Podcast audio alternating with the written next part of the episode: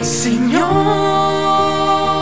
enséñanos a orar, enséñanos a amar, para que se haga en mí tu voluntad.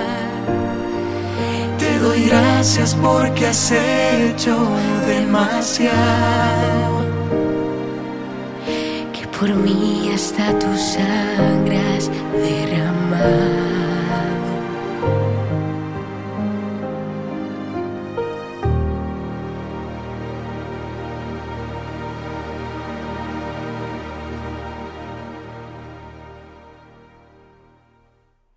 Mis queridos peregrinos, muy buenos días, tardes, no sé dónde estén, aquí estamos en el atardecer, en el mar de Galilea, espero que lo disfruten tanto como yo, que vean la belleza, la paz, la calma que tiene este lugar maravilloso.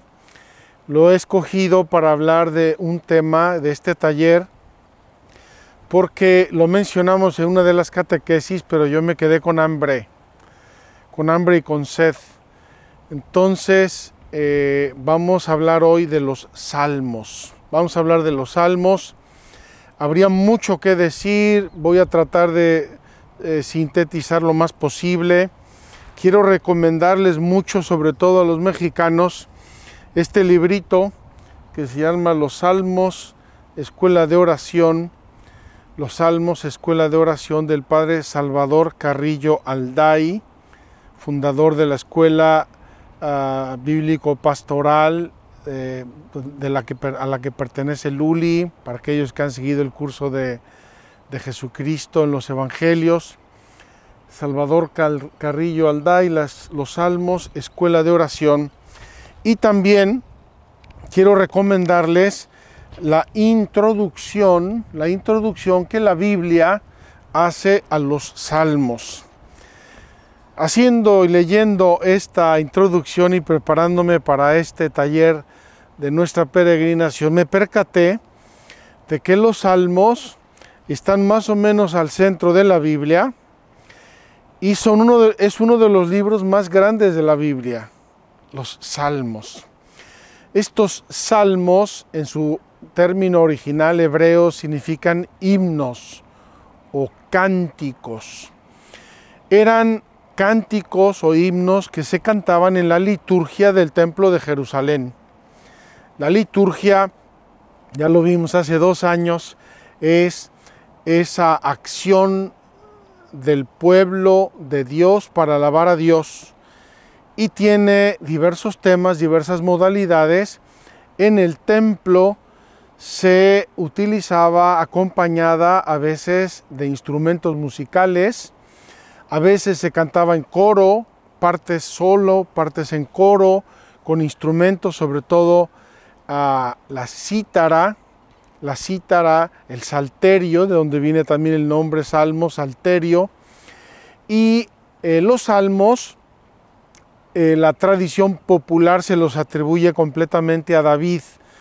Ahora sabemos por los estudios bíblicos más modernos que no son todos de David, los salmos se fueron recopilando en la vida del templo de Jerusalén durante casi 800 años. Lo sabemos por los temas que tocan los salmos. Cuando un salmo habla de unos hechos históricos del siglo V, no puede ser compuesto por David en el siglo X antes de Cristo. Cuando los salmos hablan de Dios que salva a su pueblo, de la amenaza de los impíos, en este caso a lo mejor de Alejandro Magno, eh, finales del, cuarto siglo antes de Cristo, obviamente no puede ser de David. Entonces, fueron cánticos de alabanza, de, de súplica, de perdón, de arrepentimiento, de muchos temas espirituales, religiosos, y se fueron componiendo a lo largo de los siglos en el templo, en el ambiente litúrgico del templo de Jerusalén. Por lo tanto, mm, vamos a dejarlo así. Eh, encuentran eh, en, la introducción a los salmos en la Biblia de Jerusalén o en su propia Biblia, encontrarán seguramente una síntesis y este librito precioso es la síntesis más completa y más bella que yo he encontrado sobre el tema. Lo quiero decir con todas sus letras, por si pueden conseguirlo, sobre todo los mexicanos, eh, eh, les recomiendo mucho este librito. Vamos a, a tomar un texto del final del, del, Evangelio de Lucas, y me refiero a Lucas capítulo 24, 44, me parece que este versículo centra en profundidad el valor y la riqueza y la importancia de los salmos para nosotros como escuela de oración. Voy a leerlo. Dice, últimas instrucciones a los apóstoles. Ya estamos después de la resurrección, antes de que Jesús va a ascender a los cielos. Últimas indicaciones a los apóstoles. Y les dice, después les dijo, estas son aquellas palabras mías que os hablé cuando todavía estaba con vosotros. Es necesario que se cumpla todo lo que está escrito en la ley de Moisés, en los profetas y en los salmos acerca de mí. Y entonces abrió sus inteligencias para que comprendieran las escrituras mis queridos peregrinos, después de la resurrección y antes de ascender a los cielos, Jesús les dice a los apóstoles, todo lo que dijo Moisés en la ley, los profetas y los salmos, tenía que cumplirse en mí. Y para que lo entiendan y para que lo vean, entonces Jesús les abre la inteligencia y la iglesia apostólica, la iglesia apostólica va a citar 414 veces los salmos en los escritos del Nuevo Testamento. Hechos de los apóstoles, cartas de los apóstoles, eh, Apocalipsis, 414 veces están citados los salmos. Esos salmos que en algún momento parecían simplemente oraciones, no son simplemente oraciones.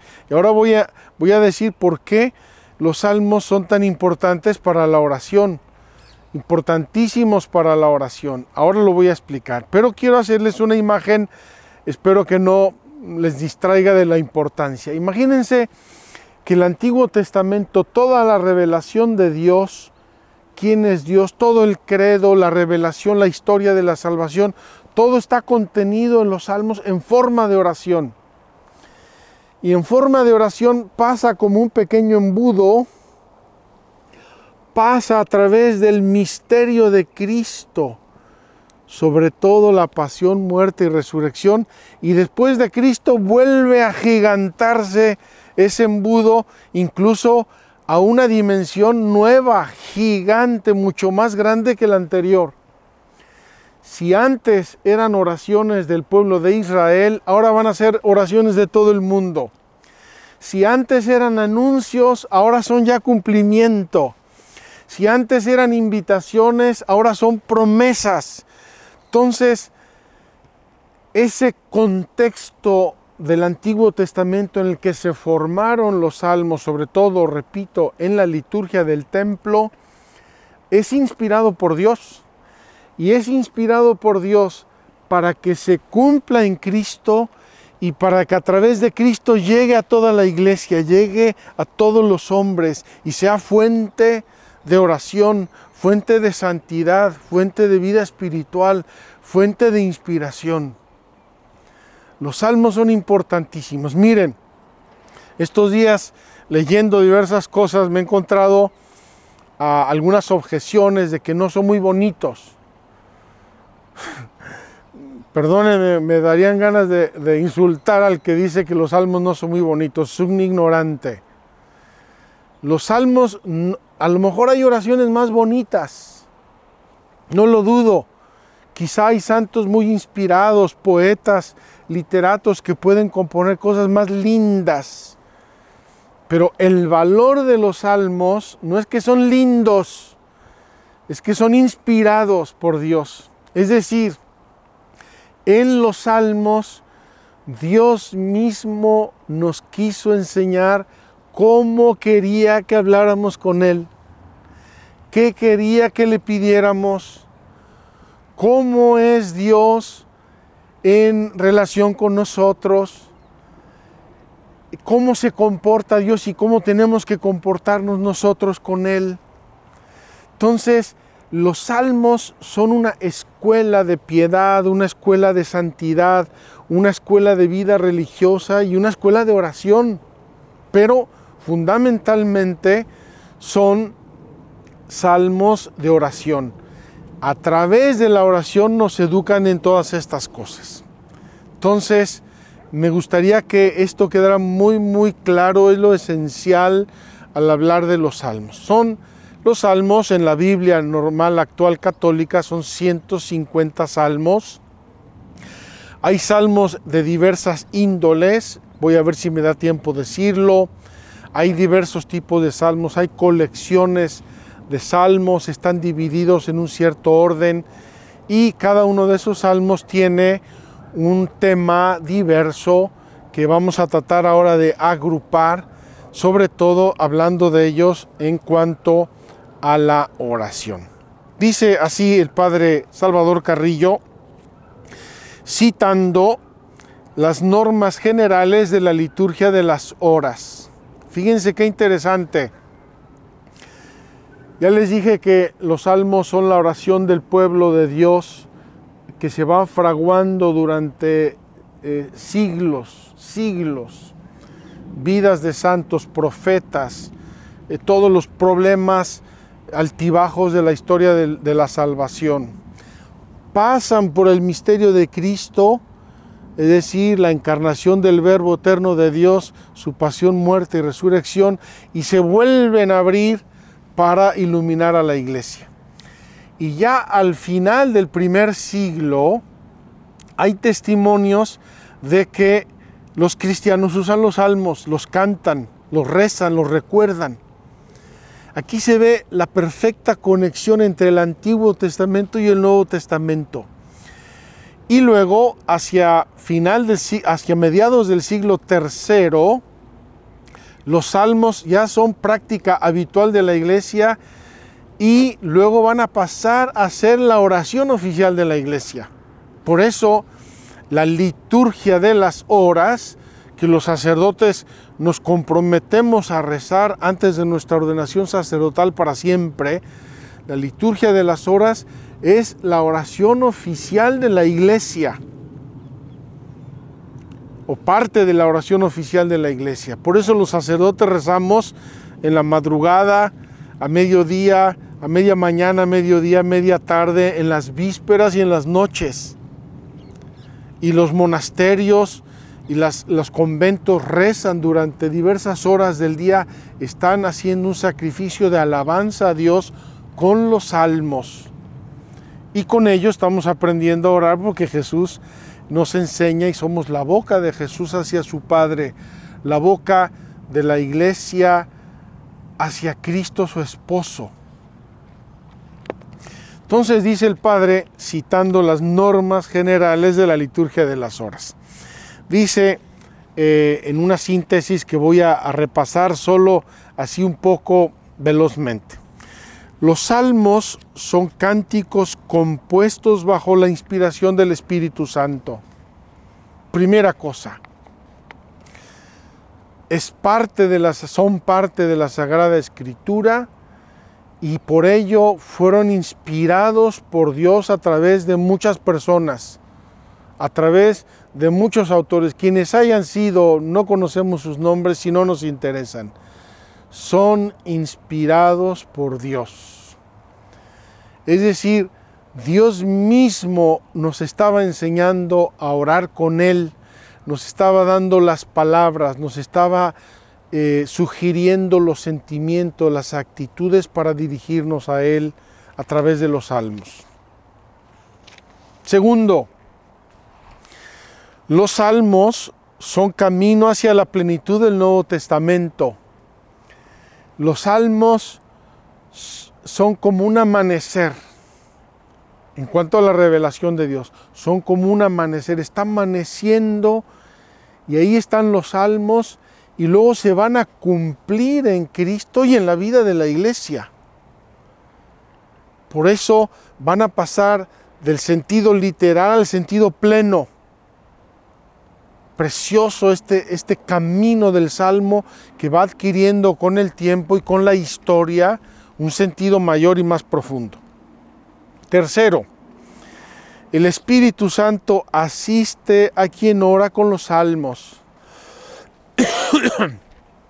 Dado que los salmos y la liturgia de las horas son la voz de la iglesia a su esposo, ¿quién es el que anima a la iglesia?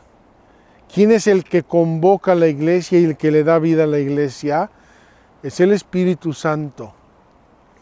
Entonces el Espíritu Santo está actuando, está palpitando mientras la iglesia ora los salmos y se los dirige a Cristo su esposo y con Cristo al Padre.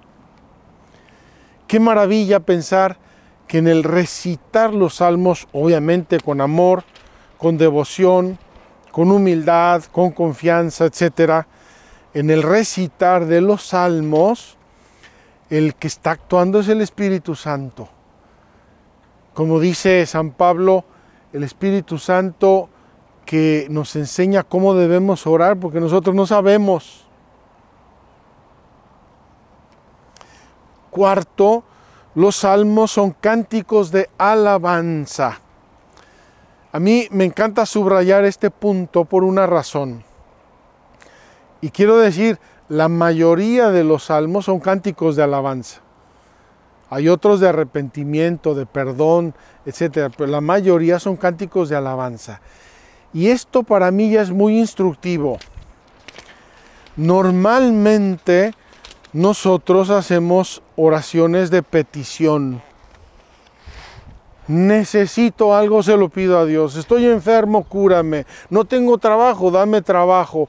Y así le pasamos a, Dios frecuentemente muchas listas de peticiones, lo cual es perfecto. Jesús así nos lo dijo. Pero no debemos descuidar la alabanza. Debemos decirle a Dios con, con alegría, con gozo, gracias Gracias por todo lo que me das. Gracias por el nuevo día. Gracias por mi salud. Te alabamos, Señor. Te alabo por los cielos, por la tierra, por los mares, por las aguas, por los abismos. Ese salmo lo rezamos los sacerdotes los domingos. ¿eh? Bendito sea Dios, bendito en esto, bendito en esto, bendito. Repasamos toda la, la creación entera. ¿eh? bendiciendo a Dios por todo lo que nos ha dado. Mueve nuestros corazones a la alabanza. Qué importante no perder nunca de, del horizonte de nuestra oración la alabanza. Por eso en la misa, que tiene todos los tipos de oración, está el aleluya, está el gloria, está el santo, está el Cordero de Dios, son cánticos de alabanza que le dijimos a Dios bajo diversos nombres. Los salmos exigen meditación silenciosa. Queridos hermanos, no podemos recitar los salmos como pericos. Qué bueno que se oyen aquí pericos. Este, en el atardecer se oyen pericos, espero que los oigan. No podemos recitar los salmos como pericos. Ese es uno de los grandes problemas que tiene la oración de los salmos, es que los podemos conocer, nos habituamos a ellos y los recitamos como merolicos.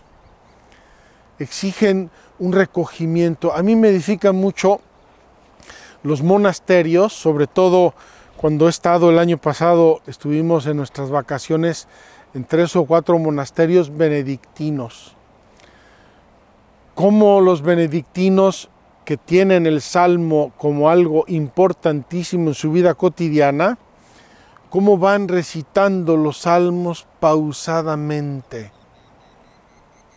Van recitando con calma, con devoción. Ya lo hemos visto, lo vamos a ver en estos días, cómo los benedictinos van recitando el salmo y van, van dejando que caigan las palabras, las expresiones en sus corazones.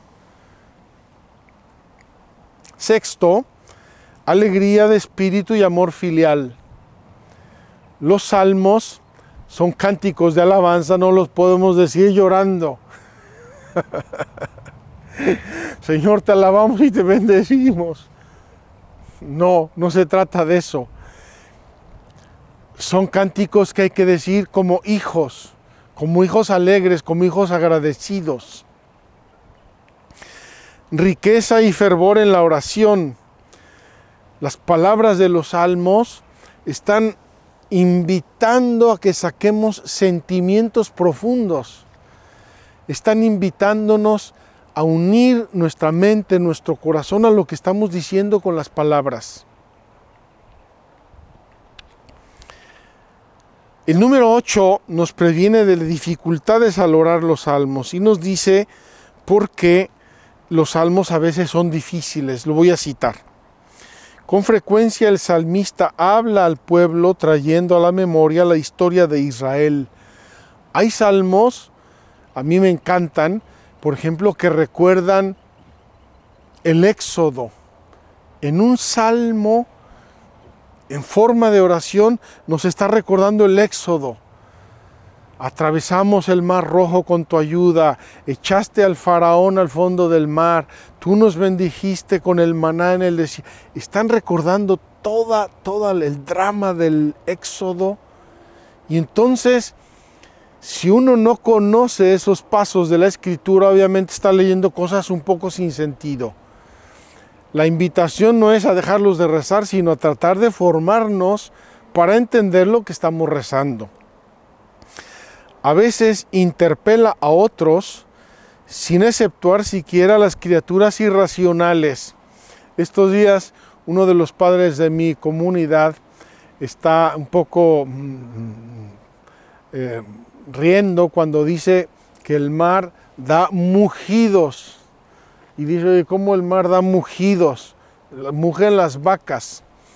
Obviamente, el salmista en, en un lenguaje poético estaba haciendo hablar la naturaleza, las flores, las tormentas, el mar, el abismo, Más aún hace hablar a Dios y a los hombres e incluso a los enemigos de Dios. A veces los salmos están citando los enemigos de Dios que hablan con Dios o que retan a Dios y nos están enseñando también cómo Dios reacciona ante eso.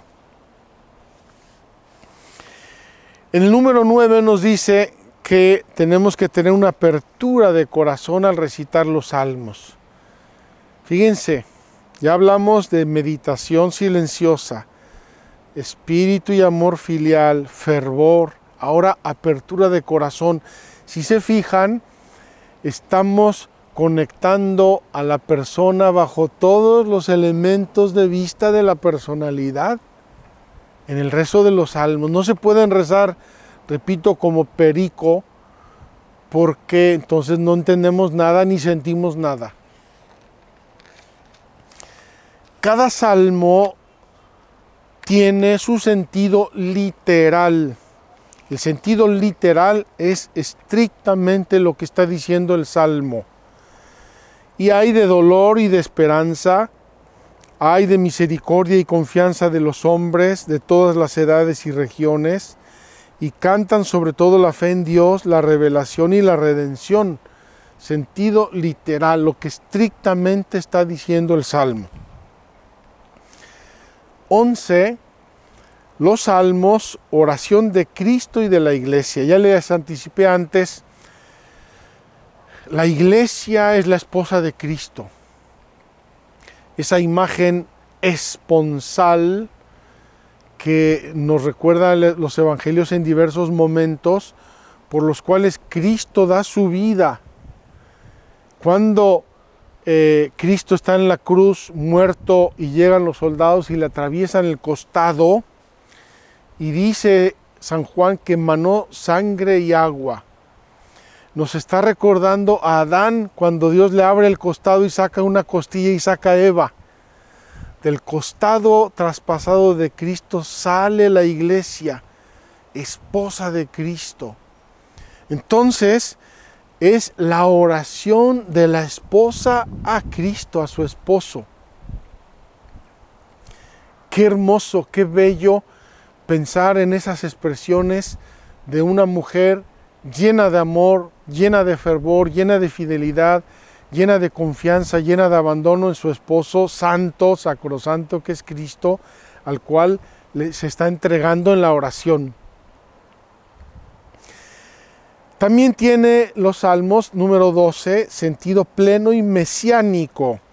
Es decir, los salmos anuncian al Mesías y luego lo cantan al Mesías porque ya vino Jesucristo mismo. Entonces, Mesías es la esperanza de salvación que ya se cumplió.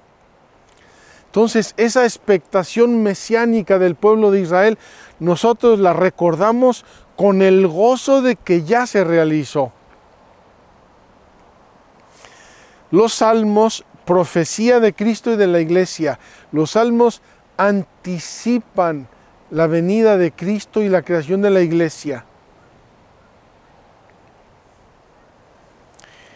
interpretación cristológica de los salmos, dice aquí el padre eh, Carrillo, porque los salmos, siendo del Nuevo Testamento, se pueden todos interpretar a la luz de Cristo vivo y resucitado. Cuando hay salmos que ponen en la boca del, del futuro Mesías o del Rey, palabras de alabanza, de confianza, de abandono, de adoración, nos están diciendo lo que luego Jesús va a vivir y que se va a cumplir perfectamente en Cristo y por eso lo rezamos con el sentido mesiánico.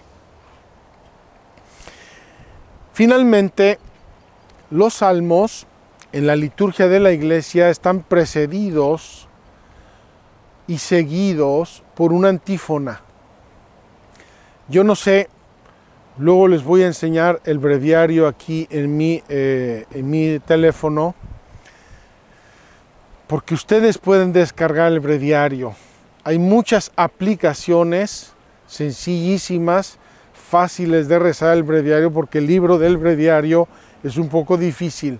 Pero ahora hay aplicaciones, lo abres tu aplicación y te da los salmos del día, las oraciones del día, los himnos del día. Entonces cada salmo está antecedido y seguido por una antífona. Y esas antífonas nos ayudan a entender el sentido global del salmo. Entonces, cuando yo rezo el breviario y voy viendo las antífonas y las frases que tiene antes y después, las lecturas, las oraciones, las voy haciendo mías, con todas estas actitudes que hablamos de las diversas facultades del ser humano, la imaginación, la emotividad, la alegría, el gozo, la inteligencia, la atención, obviamente se hace una oración espectacular. Termino. En la liturgia de las horas y en la iglesia los salmos terminan todos con el gloria al Padre y al Hijo y al Espíritu Santo, lo cual es bellísimo porque lo pone en toda esa sinfonía de la vida trinitaria, que es el culmen de la vida cristiana, de la revelación, de la salvación, de la Biblia, de la vida de la iglesia y de todo lo que hacemos, cuyo fin último y definitivo es Dios.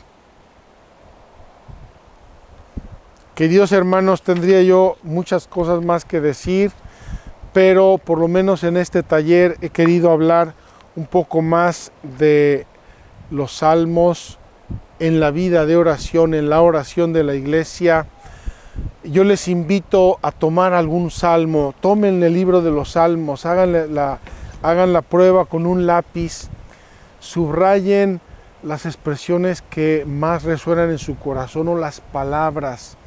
Son palabras de Dios. Dejen que esas palabras de Dios resuenen en su alma, que les inviten, que les abran el corazón. Y si quieren, también pueden ir al Nuevo Testamento, es decir, a los escritos apostólicos, y vean cuántas veces están citados los salmos y el sentido en que están citados los salmos, como diciendo, ya se cumplió todo lo que anunciaban los salmos y está en la boca y en el corazón de Cristo y de la iglesia. Voy a mostrarles, si me permiten nuestros camarógrafos, voy a mostrarles, a ver a dónde me pongo, que se vea bien, bien, bien. Ahí se ve bien, bien, bien. Este es el, este es el breviario. Miren, lo voy a cerrar. Si se ve bien, ¿se pueden leer las palabras? ¿O me acerco un poquito más? Que se lean las palabras.